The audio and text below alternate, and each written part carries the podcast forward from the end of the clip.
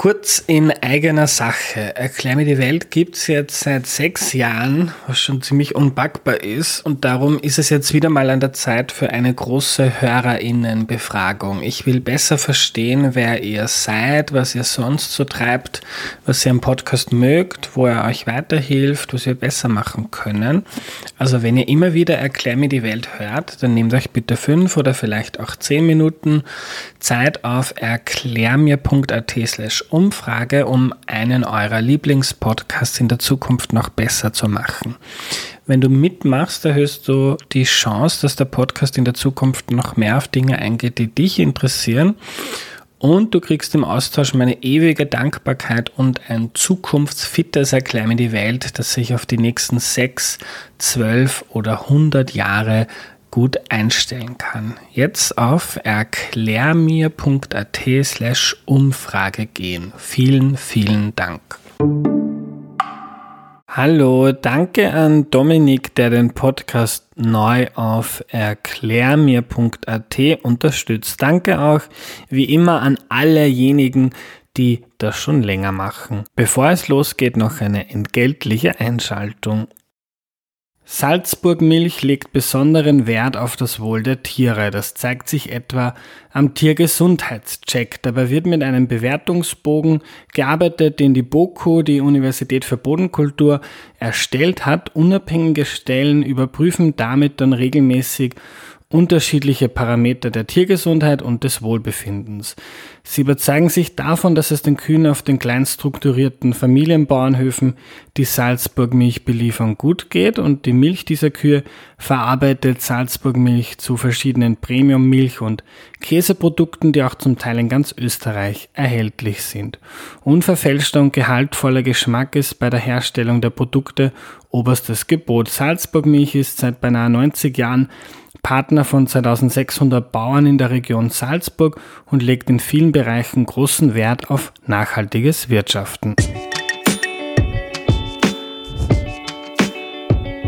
Hallo, ich bin der Andreas und das ist Erklär mir die Welt, der Podcast, mit dem du die Welt jede Woche ein bisschen besser verstehen sollst.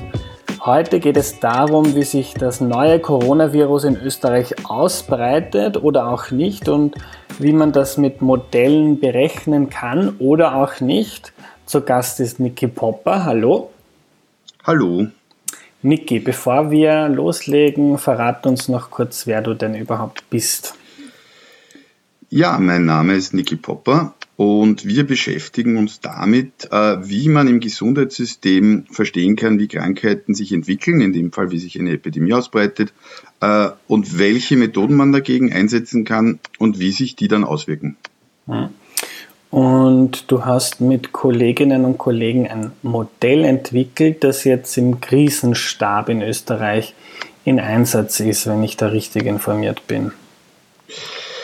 Ja, wenn man ganz genau ist, dann ist das Expertengremium im Krisenstab berät bei gewissen äh, Fragen ähm, zu Daten und Fakten.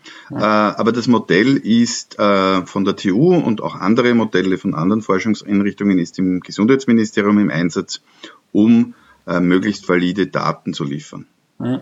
Und was ihr versucht, ist zu modellieren, ähm, was hat das Virus für Eigenschaften? Wie schnell wird sich das ausbreiten? Wie viele Leute werden gleichzeitig krank? Und was kann man vielleicht tun, um daran was zu ändern? Das versucht sie irgendwie mit Daten vorhersagen zu können, oder?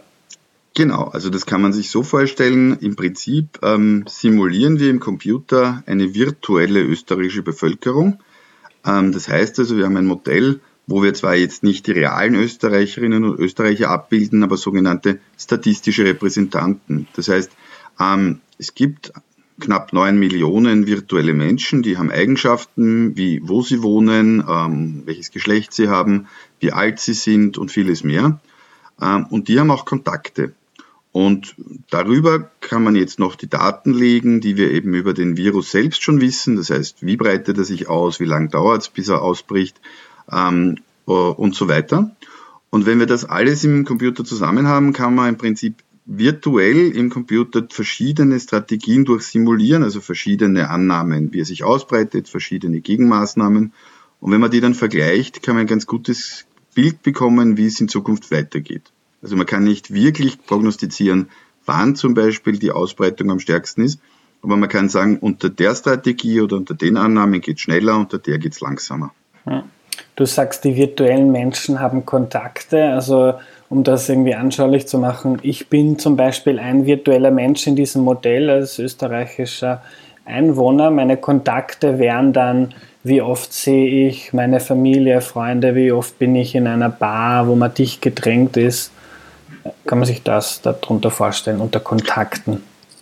Genau, also es gibt in, in, in der Wissenschaft, in unserem Bereich, gibt es sehr viele verschiedene Kontaktmodelle. Da gibt es sehr einfache, es gibt sehr, sehr komplizierte, wo wirklich sehr exakt Tagesabläufe abgebildet sind. Äh, wir haben jetzt aus Gründen der Rechenzeit ähm, einen Mittelweg gesucht. Das heißt, wir haben, wenn man jetzt dich nimmt als äh, jungen Mann, äh, der arbeitet, haben wir im Prinzip die, äh, die Freizeitkontakte, wir haben die Arbeitskontakte, wir haben die familiären Kontakte. Äh, und wenn man so auf Basis eben von Alter und Geschlecht verschiedene Gruppen von Kontakten hat, kann man dann sagen, okay, jetzt reduzieren wir zum Beispiel einen Teil davon, weil die Maßnahme wahrscheinlich so wirkt. Also wenn wir zum Beispiel eine der ersten Maßnahmen nehmen, ähm, die Schließung der Schulen kann man dadurch lösen äh, in der Simulation, dass die Kinder von 6 äh, bis 14 äh, ihre Schulkontakte einschränken auf null und dass diejenigen Kinder von 14 bis 18, die noch in die Schule gehen, äh, auch ihre vormittags ihre Schulkontakte einschränken. Und dann kann man das durchsimulieren und kann sich anschauen, was ändert sich jetzt. Mhm. Ähm, ihr habt sicher auch Berechnungen angestellt, ähm, wie sich das Virus verbreiten könnte, wenn man jetzt gar nichts gemacht hätte. Also wenn ich jetzt vermutlich, wenn ich jetzt im Normalfall habe ich dich bei mir zu Gast und wir machen das nicht übers Internet, einen Kontakt mehr, ich werde in die Arbeit gehen, dort Leute sehen. Ähm, habt ihr das auch simuliert? Was kann man da, was könnte man da erwarten? Hm, das ist eine schwierige Frage. Ähm, ja, das haben wir simuliert ähm, und das habe ich aber versucht schon oft zu sagen. Ähm, es gibt hier verschiedene Zugänge, wie man prognostizieren könnte, was wäre dieser sogenannte Worst Case, also das, was passiert, wenn man gar nichts tut. Ähm, wir haben das äh, so gelöst, man kann solche Agentenmodelle, wie wir sie haben, kalibrieren, sagt man dazu. Das heißt, ich gebe vor, was ich für ein Ergebnis haben möchte ähm, und, und dann kommt das auch raus. Das klingt jetzt ein bisschen wie ein fieser Trick, ähm, ist aber eigentlich eine spannende, von der wissenschaftlichen Seite her ein spannender Aspekt, weil wenn wir eben den, nur den Outcome, also nur das, was hinten rauskommt, kennen, müssen wir ja Methoden haben, ähm, dass wir unser sehr kompliziertes Modell mit den neun Millionen Individuen dahin bekommen, äh, dass die sich so verhalten. Und da ist es ein Optimierungsproblem, wenn man es mathematisch beschreibt. Und das ist sehr spannend, weil wir dann etwas über die Input-Parameter lernen, die wir brauchen, um dieses Ziel zu erreichen. Und wir haben äh, unser Modell auf eine Annahme ähm, äh, kalibriert, nämlich dass bis zu knapp 60 äh, Prozent der Menschen in Österreich diese Krankheit äh, bekommen müssen und sich immunisieren müssen. Äh, mir ist nur wichtig zu sagen, diese Annahme ist eine von vielen, die kommt nicht von uns, weil wir sind Mathematiker, wir sind Informatiker äh, und Innen ähm, sondern die kommt vom berühmten Virologen, ja, die das dann sagen. Das war zum Beispiel der Herr Drosten in Deutschland, der das gesagt hat. Ähm, und mir ist immer wichtig zu verstehen, das ist jetzt nicht unbedingt unsere Hypothese. Also wir glauben das nicht, sondern wir müssen und orientieren uns ja auch an den Daten, die wir von den Medizinerinnen bekommen. Mhm. Genau, das ist zum Beispiel auch etwas, das der Virologe Florian Krammer gesagt hat. Der forscht in den USA selbst an einem Impfstoff, war in Folge 100 zu Gast und hat auch gesagt, so 30 bis zu 70 Prozent der Österreicherinnen und Österreicher könnten sich im schlimmsten Fall infizieren. Ähm, wenn man jetzt mit diesen 60 Prozent wie ihr rechnet, ich glaube, ich habe in den Medien ähm, so eine, eine Berechnung gesehen, die ist vermutlich von euch, da ist die Rede davon, wo das simuliert worden, wie breitet sich das aus. Da war der Höhepunkt dann, glaube ich, im Mai mit zwei Millionen Infizierten, aber zur gleichen Zeit.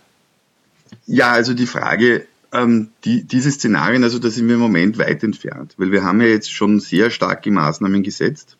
Ähm, und du hast das ja auch gesagt, also auch die Expertinnen, die Medizinerinnen und Mediziner reden dann von 30 bis 70 Prozent. Wenn man sich das jetzt vorstellt, da ist der Unterschied 40 Prozent. Ähm, das sind auch in Österreich äh, weiß ich nicht, drei, vier Millionen Menschen Unterschied. Und insofern tun wir uns natürlich auch schwer, wo dieser Peak ist und wann er ist. Ähm, was spannend ist, ist, wir werden, glaube ich, in ein ganz anderes Szenario kommen. Wir werden, wenn alles klappt, das, ähm, den Verlauf jetzt sehr gut im Griff haben, allerdings mit sehr starken Maßnahmen, ne, mit starken Einschränkungen unseres täglichen Lebens. Und das werden wir nicht schaffen, so lange durchzuhalten. Und das ist eine ganz spannende Sache. Wir werden also in eine Situation kommen, wo wir eigentlich erstmals ähm, so einen Prozess entwickeln müssen, wie wir mit einer vorherrschenden Krankheit, die uns alle betreffen könnte, so, so wie mit einem Drehregler ein bisschen umgehen lernen müssen. Das heißt, es wird einige geben, die krank sind und wir müssen eine große Awareness haben und eine große Bereitschaft damit umzugehen, dass wir eben nicht über bestimmte Zahlen gleichzeitig Erkrankter kommen und vor allem nicht ähm, über eine bestimmte Zahl, die ins Krankenhaus müssen oder gar Intensivbetreuung brauchen. Mhm. Das ist, hast du diesen Artikel gesehen? The Hammer and the Dance, der Hammer und der ja. Tanz. Und jetzt genau. kurz für unsere Zuhörerinnen und ja. Zuhörer erklärt, der Hammer, das ist die Maßnahmen, die wir jetzt kennen. Alle bleiben zu Hause, fast alle Geschäfte haben zu. Das kann man nicht unendlich lange aufrechterhalten, weil wir sehen es jetzt schon an den Arbeitslosenzahlen. Äh, die Menschen äh, werden vielleicht depressiv, wenn man sie monatelang zu Hause einsperrt. Man muss irgendwann Jetzt ist in Österreich, glaube ich, der Plan mal Ostern zum Tanz übergehen, wo man den Hammer wieder einpackt und schaut, wie viel kann man jetzt schon öffnen, was passiert dann, was, was gibt es an Neuinfektionen, wenn wir die Schulen wieder aufmachen, wenn wir die Bars wieder aufmachen, wenn die Wirtschaft wieder genauso läuft wie vorher. Und das meinst du mit dem Regler, dass man schaut, wie viel geht, was hat das für einen Effekt und dann, äh, dass man die Zahl der Erkrankten auf einem verträglichen Niveau hält. Genau, ich glaube, darum wird es gehen. Und ähm, hier, wird, hier können wir halt jetzt schon analysieren mit unserer Simulation. Es gibt halt Maßnahmen, die funktionieren sehr gut. Ähm, die haben vielleicht auch gar nicht so einen großen Preis. Äh, dann gibt es Maßnahmen, die funktionieren gut, aber haben einen sehr hohen Preis. Das sehen wir jetzt aktuell, einfach auch weil es sehr viele Maßnahmen sind. Und auf der anderen Seite gibt es dann Maßnahmen, ähm, wo wir dabei helfen wollen, sie zu evaluieren, weil man vielleicht schauen kann, die sind sehr mühsam, sie umzusetzen, bringen aber gar nicht so viel. Mhm. Ähm, bevor wir jetzt zu diesem Tanz kommen, zu diesem Regler, ähm, ist schon absehbar aus der jetzigen Entwicklung, ähm, dass der Hammer wirkt, dass die Zahlen zurückgehen, so wie wir uns das wünschen würden? Ja, also ich denke schon. Ich, kann, ich denke, man kann da optimistisch sein. Ähm, wir haben auf jeden Fall jetzt eben die Geschwindigkeit, in der sich die Neuinfektionen erhöhen, ähm, sind jetzt stark reduziert. Zumindest stark reduziert auch zu anderen Ländern. Ähm, und das unter dem Aspekt, dass wir ja erst die wirklich starken Maßnahmen von vor, sagen wir jetzt einmal, acht oder neun Tagen, ähm, die ja erst jetzt wirklich ähm, aufschlagen. Äh, also sich bemerkbar machen. Ein anderer Aspekt ist aber, wenn man auch diese Inkubationszeit, also die Zeit, die es dauert, bis man von der Infektion, also wirklich krank wird, und wenn man da auch noch dazu rechnet, dass die schweren Fälle ja da auch noch ein bisschen Zeit brauchen, ähm, bis sich die Krankheit entwickelt, ist diese Woche jetzt noch sehr, sehr spannend, weil wir da jetzt genau schauen müssen, ob die ähm, Zahl der Betten, die wir brauchen, einerseits überhaupt im Krankenhaus, aber vor allem in der Intensivbetreuung noch steigt. Und deshalb sind wir da ähm, als Zahlenmenschen äh, ein bisschen hier noch vorsichtig. Also ich glaube, die Woche müssen wir noch abwarten. Und ich glaube aber dann ähm, sollten wir schon schauen, uns vorbereiten, wenn es funktioniert, und da sind wir guter Dinge, wie man so schrittweise dann eben mit möglichst wenig ähm, Reduktion sozusagen für den medizinischen Effekt äh, möglichst viel äh, Freiraum dann äh, wieder den Menschen möglich macht. Ja. Und wie wird man da vorgehen? Weil ich, es ist ja ein Fall, der so noch nicht eingetreten ist in Österreich. Also man muss ein bisschen mit Hausverstand agieren. Recht viel Daten hat man noch nicht, oder? Um zu schauen, wie viel bringen uns jetzt genau die Absage aller Großveranstaltungen zum Beispiel das ganze Jahr über. Naja, das ist genau der Bereich, wo wir eben glauben, helfen zu können, indem wir solche Effekte in der Simulation nicht quantitativ, also nicht in Zahlen vorhersagen zu können, aber wir können schon eine Art Ranking machen, glauben wir, welche Maßnahmen viel bringen äh, und welche wenig. Aha. Aber Und das Wort Hausverstand, da bin ich nicht so glücklich. Hausverstand vielleicht nicht. Hausverstand ist in dem Zusammenhang für mich immer ein bisschen gefährlich, weil es deutet für mich so an das Naheliegende nehmen. Ja. Und gerade bei solchen Maßnahmen ist es ganz oft so, dass man ähm, durchaus mit praktischen Überlegungen und sehr viele Menschen können, die gar nicht mit Simulation zu tun haben, interpretieren unsere Simulationen oft besser als die Expertinnen und wir. Ähm, mit so ein bisschen, man muss wissen, wie funktioniert ein System und wie, was passiert da. Und dann kann man mit praktischem Wissen sagen, hey, aber das ist doch so und das bringt doch gar nichts und das bringt schon was. Ähm, also ja, Hausverstand, wenn damit gemeint ist, dieses praktische, diese praktische Kenntnis, wie zum Beispiel ein Zeltwest funktioniert, wie eine Sportveranstaltung funktioniert, wie Schule funktioniert.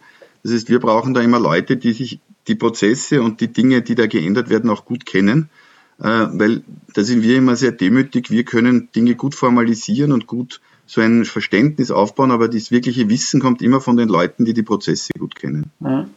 Und hast du schon Ideen, was da im Ranking weit oben ist, was viel bringen würde, ohne dass großen Schaden anrichtet? Denn die meiste, die am meisten gestellte Frage, die ich jetzt jeden Tag in zigfacher Form bekomme, ist, wann kann ich wieder reisen, wann kann ich wieder fortgehen, wann gibt es wieder Normalität? Also hast du schon eine Idee, was da im Ranking äh, oben ist? Hm, das ist schwierig, weil das Problem ist natürlich, ähm, es gibt sehr viele Wünsche. Ja? Also wir werden erleben, dass ähm, die Wirtschaft äh, starke Wünsche haben wird und das ist auch berechtigt, weil da die Arbeitsplätze dranhängen, die Schulen, die Universitäten. Ähm, viele möchten, wenn es jetzt warm wird, äh, rausgehen in den Gastgarten. Ähm, also wir haben hier wirklich eine Vielzahl von, von Wünschen, die alle berechtigt sind. Und das Spannende wird, glaube ich, sein, dass wir gemeinsam hier einen Prozess entwickeln müssen, weil ich schon glaube, dass das nicht alles von oben geregelt werden kann. Also jetzt haben wir eine Situation, wo wir starke Maßnahmen haben. Das ist, wird koordiniert und das ist jetzt eine Phase, die, ähm, die wir jetzt haben, die wir vorfinden und wir können als Mathematiker sagen, okay, die sollte jetzt mal gut funktionieren für ein, zwei Wochen ähm, geplant ist jetzt für länger, aber dann müssen wir gemeinschaftlich überlegen, eben, was sind die Maßnahmen, die man zurückfahrt. Und wenn wir uns jetzt überlegen, was unseren Wohlstand betrifft, das Funktionieren der Gesellschaft, dann, ohne dem vorgreifen zu wollen, muss man halt sagen, naja, Freizeitkontakte lassen sich halt noch am ehesten reduzieren, ohne dass Arbeitsplätze gefährdet sind. Ähm, Gott sei Dank muss ich das nicht entscheiden. Ja. Wir können, wir vergleichen dann die Maßnahmen nur. Aber das wird ein sehr, sehr spannender und für alle herausfordernder Prozess, glaube ich, wie wir das ranken wollen. Mhm. Aber also das zum Beispiel, wenn, es kommt jetzt auch darauf an, wie misst man Schaden. Viele junge Hörerinnen und Hörer werden jetzt vielleicht sagen, das ist der größte Schaden, den ich mir vorstellen kann, dass ich weiterhin äh, daheim sitze. Ja, meine Tochter, ja. meine 14-jährige Tochter sieht das sicher ähnlich. Auch mein 10-jähriger Sohn, Raphael.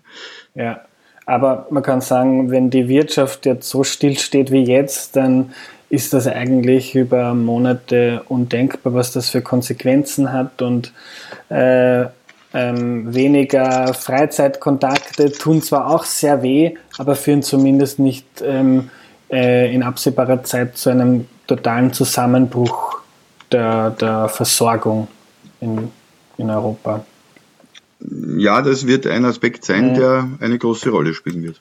Mhm. Und ja, es ist eine Herausforderung, vor allem für junge Menschen. Und das ist eben ein Diskurs, den wir führen werden müssen. Aber ähm, der wird eben auch auf Basis der Zahlen und, und Daten geführt werden. Also das heißt, es wird sich die Frage stellen, wie viele Menschen sind schon immun, wie viele Menschen sind sehr krank und kommen wir mit den Ressourcen, mit den Betten in den Krankenhäusern aus.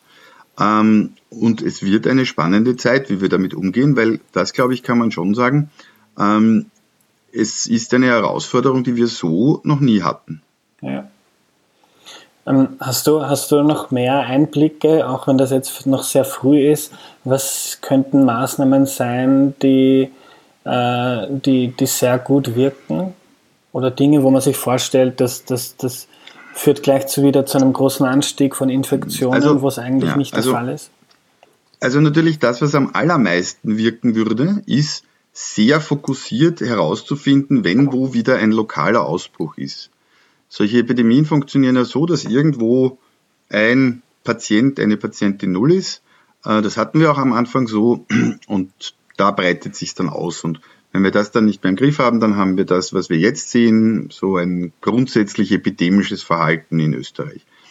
Wenn wir so scharf und so genau messen könnten, dass wir viele von diesen lokalen Ausbrüchen sofort erkennen äh, und hier im Prinzip gleich zu Beginn eingreifen könnten, das wäre natürlich das Allereffizienteste. Dazu muss man aber sagen, dazu müssten wir wirklich sehr viel testen. Und es stellt sich auch die Frage, ob Tests zum Beispiel bei Patientinnen oder bei Menschen, die gar keine Symptome haben, überhaupt anschlagen. Ja. Ähm, das sind also so offene Fragen, aber das wäre in einer der besten Welten die optimale Strategie, sozusagen immer gleich ganz zu Beginn, wo so ein Keim ist, ähm, den ähm, zu stoppen. Eine zweite sehr gute Strategie ist, sehr viele Ressourcen dorthin zu verorten, wo es darum geht, ähm, ältere Menschen zu unterstützen, kranke Menschen zu pflegen, ähm, im Sozialbereich oder auch in den, bei psychischen, äh, bei Menschen mit psychischen Problemen, die Unterstützung brauchen, hier dafür zu sorgen, dass wirklich keine kranken Menschen zu ihnen kommen. Warum? Weil dort sehen wir auch in den Simulationen, dass natürlich diese Verbreitung in diese ähm, Bereiche dann zu sehr zu schwereren Verläufen führt und zu den Sachen, die wir verhindern wollen, nämlich zu Schaden ähm, den Menschen erleiden. Ähm, das sind jetzt zwei Beispiele für Maßnahmen, die extrem gut funktionieren. Ja. Was sehr häufig nicht gut funktioniert, sind so halbe Geschichten. Wenn ich sage, ich mache in einem Bereich eine Quarantäne, aber ich mache Ausnahmen, weil die muss ich ja machen. Ähm, und da stellt sich dann sehr oft die Frage, ja, ist das denn dann wirklich sinnvoll, ähm, wenn ich jetzt sage, okay, die Hälfte da voraus und rein und die andere nicht. Ähm, das ist oft schwierig. Da ist eine Ausnahme für zumindest sehr kurze Zeit, wenn man sagt, okay, man versucht, den Reiseverkehr zu beschränken, aber natürlich kann man den Güterverkehr und will man den Güterverkehr in Europa nicht äh, einschränken. Aber hier ist die Range auch sehr groß. Wenn man sich überlegt, wie viele Menschen ähm, über eine Grenze fahren an einem Tag und wie viel ähm, Menschen, die einen LKW lenken oder einen Güterzug, dann ist das zum Beispiel vertretbar oder ein, ein gutes Argument. Ähm, wobei man auch sagen muss, Grenzschließungen haben mittelfristig ähm, äh, funktionieren auch nicht. Aha. Warum nicht? das hat auch mit dem Virus zu tun, weil leider äh, Menschen, auch wenn sie noch keine Symptome, hab, Symptome haben, ja die, den Virus schon in sich tragen. Also ich habe da immer das Beispiel genannt, wenn man jetzt einen Zug anhält und die zwei Hustenden rausholt, äh, dann haben die mit ziemlicher Wahrscheinlichkeit einen Schnupfen. Ähm, aber es könnten drei drin sitzen, die schauen ganz normal aus, haben überhaupt keine Symptome und haben aber ähm, den Virus äh, in sich. Also das funktioniert deshalb nicht, weil nicht jeder sozusagen gleich zu identifizieren ist. Da müsste man ähm, jeden Menschen, der dann über die Grenze kommt, mehrere Tage aufhalten, um ihn zu untersuchen. Was, genau, was aber genauso schwer macht, zum Beispiel ältere Menschen zu schützen, weil vielleicht, wenn ich jetzt meine Oma und meinen Opa besuchen gehe, ich keine Symptome habe, aber vielleicht den Virus schon in mir habe, äh, macht sehr schwer, äh, macht sehr schwer, ja. Äh, das ist auch eine Frage, äh, wo wir uns dann damit beschäftigen müssen. Da gibt es auch unterschiedliche Konzepte, wie man Dienstpläne zum Beispiel macht. Äh, und beim Besuch hat, hat jeder dann auch, muss man sich immer überlegen, wie geht man damit um. Ich glaube, das ist auch nur ein Konzept, das eben nicht funktioniert, wenn wir jetzt gerade in einer extrem heißen Phase sind, wo wir sehr viele Angesteckte haben. Aber um ehrlich zu sein, also ich kenne da auch nicht für, für diese Dinge die Antwort. Was, wir eben anbieten können, ist es mit unserem Modell, das wir eben jetzt schon seit vielen Jahren entwickeln, versuchen können, diese verschiedenen Strategien ähm, sie uns anzuschauen, ähm, die ja auch von vielen Menschen kommen können. Also wir werden auch sicher starten, ähm, die verschiedenen Strategien, was kann man wieder hochfahren, wie man so schön sagt, äh, wo können wir damit leben, dass es einige Wochen, vielleicht sogar Monate reduziert stattfindet ich glaube, das muss auch ein offener, transparenter und gemeinschaftlicher Prozess sein. Mhm. Aber es ist durchaus vorstellbar, wenn ich mir ins Laie anschaue, wie dieses Virus funktioniert, dass wir mal Wochen äh, probieren und glauben, es im Griff zu haben und dann ähm, funktioniert die Strategie doch wieder nicht so gut, dass man jetzt diese kleinen lokalen Herde entdeckt und dann kommt man drei Wochen später drauf, im dritten Bezirk in Wien, wo ich wohne, gibt es schon eine größere äh, Ausdämmung und dann muss man wieder mit radikaleren Maßnahmen gegensteuern. Und das ist, was dieser, was dies, dieser Artikel den Tanz nennt, immer wieder hin und her und schauen, wie, wie geht man um damit. Mm, ja, äh, im, das, das beschreibt es grundsätzlich einmal nicht so schlecht. Es gibt aber Aspekte, ähm, glaube ich, die, die uns auch positiver stimmen. Ähm, also erstens, wenn wir das jetzt gut die nächste Woche mal rüberbringen oder die nächste Zeit, dann haben wir gesehen, dass wir es im Griff haben können. Ähm, und wir haben was gelernt. Und dann stellt sich die Frage, ob wir eben das nächste Mal vielleicht schon ein bisschen gezielter auch vorgehen können. Das ist auch immer eine politische Entscheidung. Wir können nur die Grundlagen liefern. Aber wir haben das einmal schon durchlebt. Ja, und wenn man einmal schon etwas gelöst hat, das ist ja die große Herausforderung in der aktuellen Phase, dass das hatten wir noch nie. Wenn wir es jetzt einmal geschafft haben, dann können wir sagen, okay, vielleicht können wir das mit milderen Maßnahmen erreichen, besser gesteuert noch. Ähm, das ist der eine Punkt. Der zweite Punkt ist, ähm, wenn wir dann anfangen, schon Menschen äh, zu haben, die immunisiert sind, äh, da kommt es dann darauf an, wie viele, ähm, heißt das ja auch, dass die es eben nicht mehr bekommen können. Das heißt, das dämpft dann auch schon die Entwicklung. Das heißt, wir haben äh, besser die Möglichkeit, schneller zu reagieren.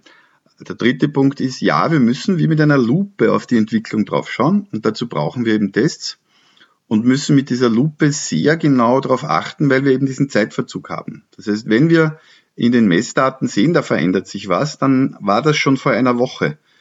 Und dann muss ich noch damit rechnen, dass es stärker wird. Also wir müssen wirklich auf sehr, sehr sensitiv darauf sein, ähm, hier genau drauf zu schauen, wenn was sich ändert. Und der letzte Punkt ist, es gibt auch Effekte, die für uns spielen könnten, die wir zum Beispiel in den Berechnungen noch gar nicht drin haben. Ähm, das ist zum Beispiel die Frage, viele Leute sagen, na ja, aber die Dunkelziffer, vielleicht haben es ja schon ganz viele gehabt und da gibt es unterschiedliche Annahmen. Ähm, und da muss man, glaube ich, immer sagen, die Dunkelziffer ist nicht unbedingt was Negatives in dem Fall. Weil wenn wir nämlich so wie jetzt sehen, dass viele Menschen vielleicht es schon haben, das werden wir dann in den Tests in der weiteren Zeit sehen, ähm, und die haben aber gar keine Symptome und es gibt keine Erkrankung, dann ist das eigentlich etwas, was für uns erfreulich ist. Weil wenn die schneller ähm, immunisiert sind, ohne dass etwas passiert, ohne dass wir das an der Zahl der Intensivbetten sehen, ähm, dann kommen wir genau dorthin, wo wir hinwollen, was eben Epidemiologen sagen, dass wir, wenn wir das äh, ein für alle Mal erledigt haben wollen, hoffentlich, dann brauchen wir so 30 bis 70 Prozent, die das hatten. Und wenn wir das relativ ähm, ohne Aufwand und ohne Troubles äh, hinbekommen, dann wäre das eigentlich eine positive Nachricht. Also wissen wir noch nicht, das sind jetzt alles äh, Wünsche und Hoffnungen. Aber das sind so Aspekte, wo ich glaube und wo wir ein bisschen positiv gestimmt, gestimmt sein können. Ähm, die Menschheit lernt immer dazu. Äh, und das sind so ein paar Aspekte, wo wir sagen, ähm, es wird schon, glaube ich, immer besser werden. Ja, und nur um dieses quasi Endziel äh, mal zu beschreiben, also eine kritische Masse muss immun sein und das entweder, weil sie selber krank waren und deshalb nicht mehr krank werden können oder weil wir hoffentlich sehr schnell einen Impfstoff haben und die Menschen deshalb immun sind und dann, ähm, können, dann hört der ganze Spuk auf wahrscheinlich. Genau, also die, die zwei Aspekte, die wir aktuell nicht reinrechnen in unsere Simulation, äh, einfach nur weil wir sehr vorsichtig sein müssen, ähm, sind die beiden Dinge, auf die wir natürlich persönlich äh, alle hoffen. Das heißt, dass es entweder eine Impfung gibt oder eine, ein Medikament, ähm, das diejenigen schützt, die eben gefährdet sind. Ja. Und, und wenn wir bei Hammer und Tanz bleiben, ähm, Gesundheitsminister Anschober sagt, dass jetzt das Ziel ist, die, die Steigerungsrate runterzubekommen, vielleicht sogar auf Null, auf zumindest einen einstelligen Prozent, äh, Prozentzahl. Ähm, was ist beim Tanz das Ziel, die Zahl der Infektionen konstant zu halten? Ähm, oder oder wie, wie, wie, wie, wie könnte man das definieren? Hm, das ist eine gute Frage, auf die, glaube ich, noch niemand so jetzt eine, so richtig eine Antwort hat. Also ich glaube, was ganz klar ist, ist, die Neuerkrankungen dürfen nicht steigen. Also das heißt, es darf nicht jeden Tag mehr Neuerkrankte geben, ähm, weil das ist ähm, das ist der Bereich, wo wir die, in die Gefahr kommen, in Situationen zu haben wie in Italien. Nämlich, wenn ich jeden Tag mehr Kranke habe, dann kommen einfach ins Krankenhaus jeden Tag mehr Menschen und es wird einfach immer mehr. Und irgendwann sind wir an der Grenze der Kapazität. Das exponentielle Wachstum, von dem alle sprechen. Naja, das muss auch nicht exponentiell sein. Wenn ich einfach jeden Tag mehr Kranke dazu bekomme, dann habe ich auch mehr Schwerkranke. Und wenn die nicht schnell genug wieder rausgehen, dann ist es irgendwann voll.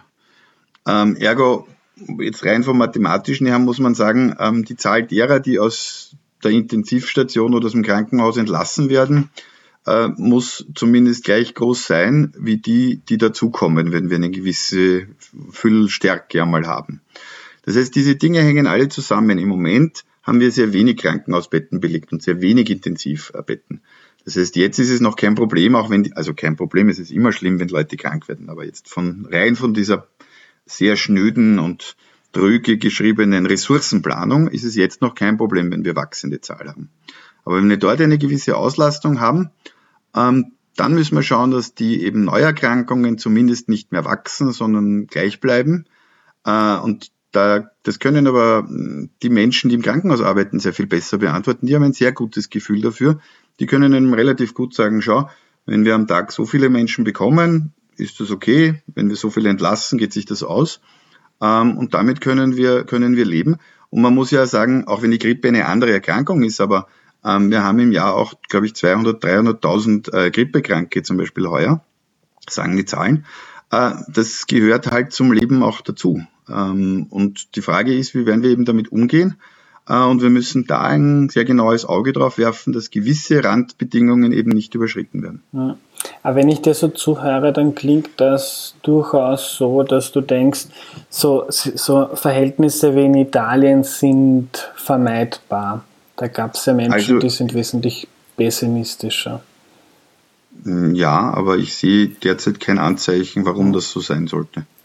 Ähm, ich weiß ganz genau, kann man es noch nicht sagen und da muss man viel probieren. Aber was, was die meisten meiner Hörerinnen und Hörer jetzt interessiert ist, kannst du so eine Aussicht geben? Wie schaut es aus mit Schule, Uni, mit Großveranstaltungen? Hm ich verstehe das total, dass das die meisten Menschen hören wollen. Meine Kinder fragen mich das natürlich auch.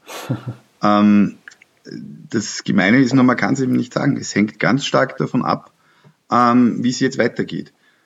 Äh, ein Beispiel ist, ich, ich versuche jetzt immer zu sagen, egal ob man jetzt für die Maßnahmen ist, so wie sie jetzt sind oder nicht, oder ob man anderer Ansicht war, ähm, sie sind jetzt mal da und Aktuell ist die Situation so, je mehr wir jetzt zusammenarbeiten, umso besser wird der Effekt sein. Das ist eine Aussage, die traue ich mich immer zu sagen, weil eben ganz klar ist, dass dieses Social Distancing, also dieses Reduzieren der Kontakte, jedenfalls die Ausbreitung reduziert.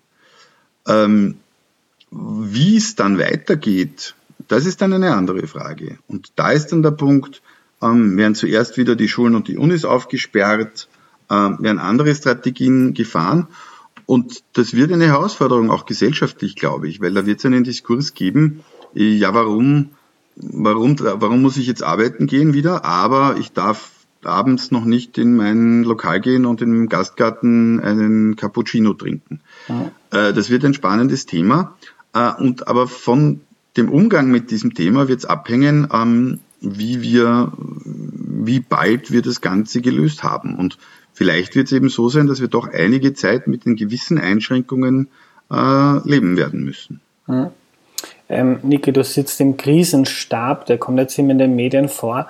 Kannst du uns erzählen, wie man sich das circa vorstellen kann? Was passiert dort? Äh, naja, ich sitze nicht im Krisenstab, sondern die Expertinnen und Experten, und das sind ja ganz viele, äh, am wichtigsten vor allem Menschen, die in der Medizin arbeiten, Virologinnen, Epidemiologen, Mediziner, Menschen aus dem Ärztebereich, aus dem Apothekenbereich, ähm, äh, ganz viele schlaue Menschen und wir sitzen im Expertengremium. Und das kann man sich so vorstellen, dass der Bundesminister ähm, hier mit seinen Mitarbeiterinnen und Mitarbeitern die Meinung erfragt zu ganz, ganz vielen praktischen Themen, zu ganz vielen von denen kann ich als äh, Simulationsmensch gar nicht sagen, da geht es um die Frage, wie geht man im Krankenhaus mit Prozessen um, wie geht man mit ganz vielen medizinischen Fragen um.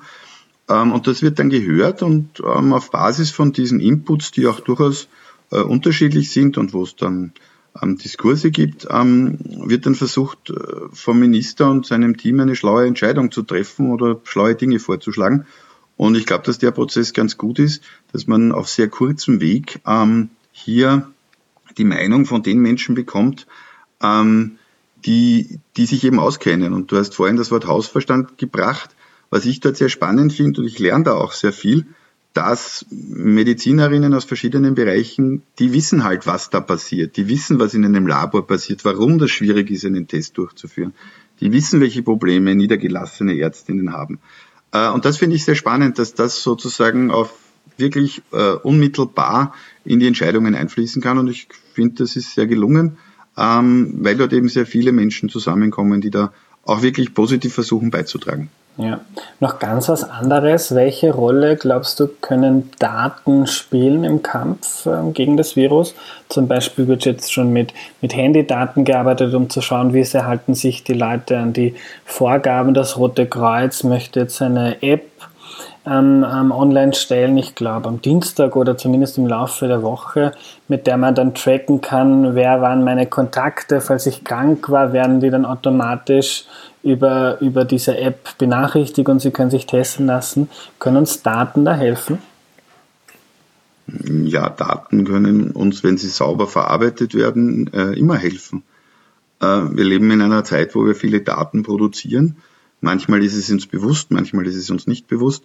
Ähm, in, in, der Forschungsplattform DexHelp, die wir, vor zwei, die wir vor fünf Jahren gegründet haben, ähm, beschäftigen wir uns seit vielen Jahren damit, wie man mit Gesundheitsinformationen ähm, Positives bewirken kann, nämlich besser zu schauen, wie unser Gesundheitssystem funktioniert und besser planen zu können äh, und Strategien zu vergleichen. Ähm, ich glaube, auch das ist ein Prozess, wo wir jetzt zu diskutieren anfangen müssen. Was ist der Benefit, wenn meine Daten verwendet werden?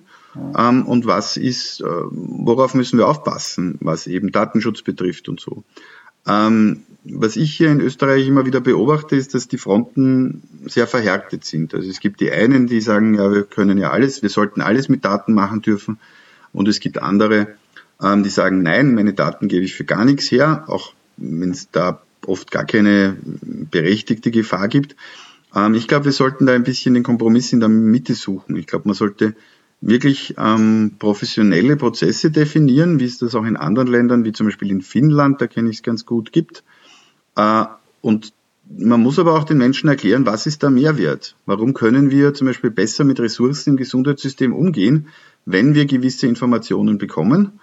Ähm, und umgekehrt, muss auch erlaubt sein zu sagen, hey, ich würde gern genau wissen, was da mit den Daten passiert, ähm, weil gerade bei so Handyinformationen zum Beispiel, und ich glaube, da bemühen sich die Menschen, die das auch machen, muss man kommunizieren, hey, wir machen das und das und das machen wir nicht. Und ich glaube, da kann man schon sehr gut vorankommen in diesen Prozessen, wenn man einander zuhört und wenn man versucht, gemeinsam Lösungen zu finden. Ja. Das Potenzial ist auf jeden Fall da. Letzte Frage, Niki, du wirst sie nicht mögen. Ein Blick in die Glaskugel. Wann gibt es wieder so etwas wie Normalität in Österreich? Hm, da ist die Frage, was Normalität ist. Ähm, ich glaube, es wird bald wieder Normalität geben. Ähm, die wird vielleicht ein bisschen anders ausschauen, als sie noch vor einigen Wochen war. Ähm, aber das Leben geht ja weiter.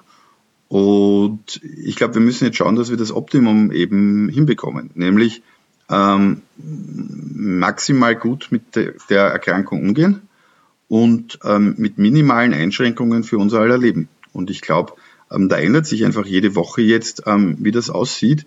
Ähm, und auch die Expertinnen und Experten wissen es nicht so ganz genau. Aber ich glaube, wir können guter Dinge sein, dass wir gemeinsam ähm, hier auf einem guten Weg sind. Und ich glaube, das hat die letzte Woche gezeigt und es wird auch diese Woche zeigen.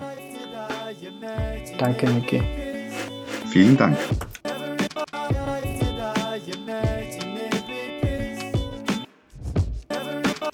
Was nehme ich mir mit?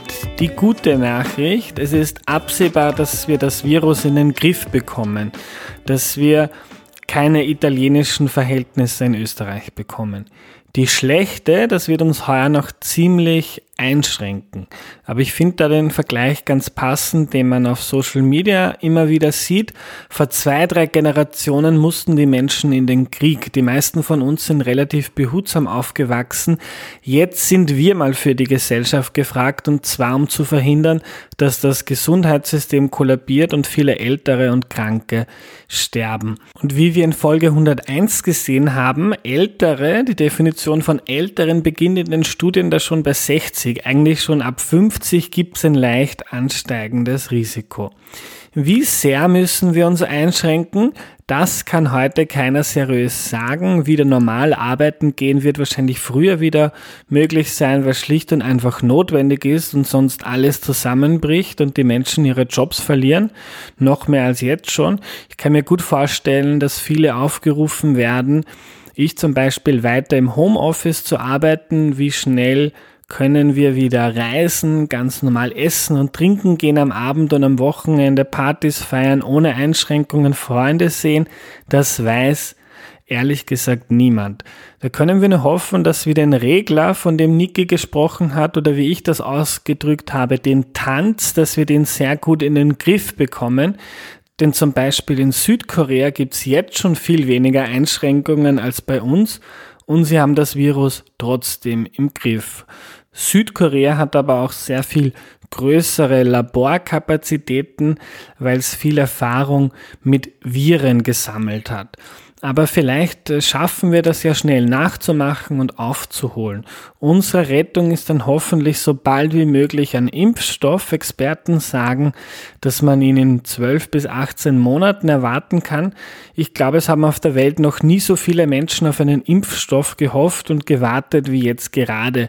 Und das wird wahrscheinlich auch für viele Jahre die Debatte um Impfskeptiker beenden. Impfstoffe sind nämlich eine der wertvollsten Erfindungen in der Geschichte des Menschen und das lernen wir gerade wieder aufs Neue. Das war die heutige Folge. Danke fürs Zuhören. Schickt mir bitte weiterhin eure Fragen zum Coronavirus. Es wird weitere Folgen dazu geben. Danke an alle, die Erklär mir die Welt unterstützen und wenn du den Podcast wertvoll findest, bitte unterstütze auch du ihn auf erklärmir.at. Danke und bis nächste Woche. Tschüss.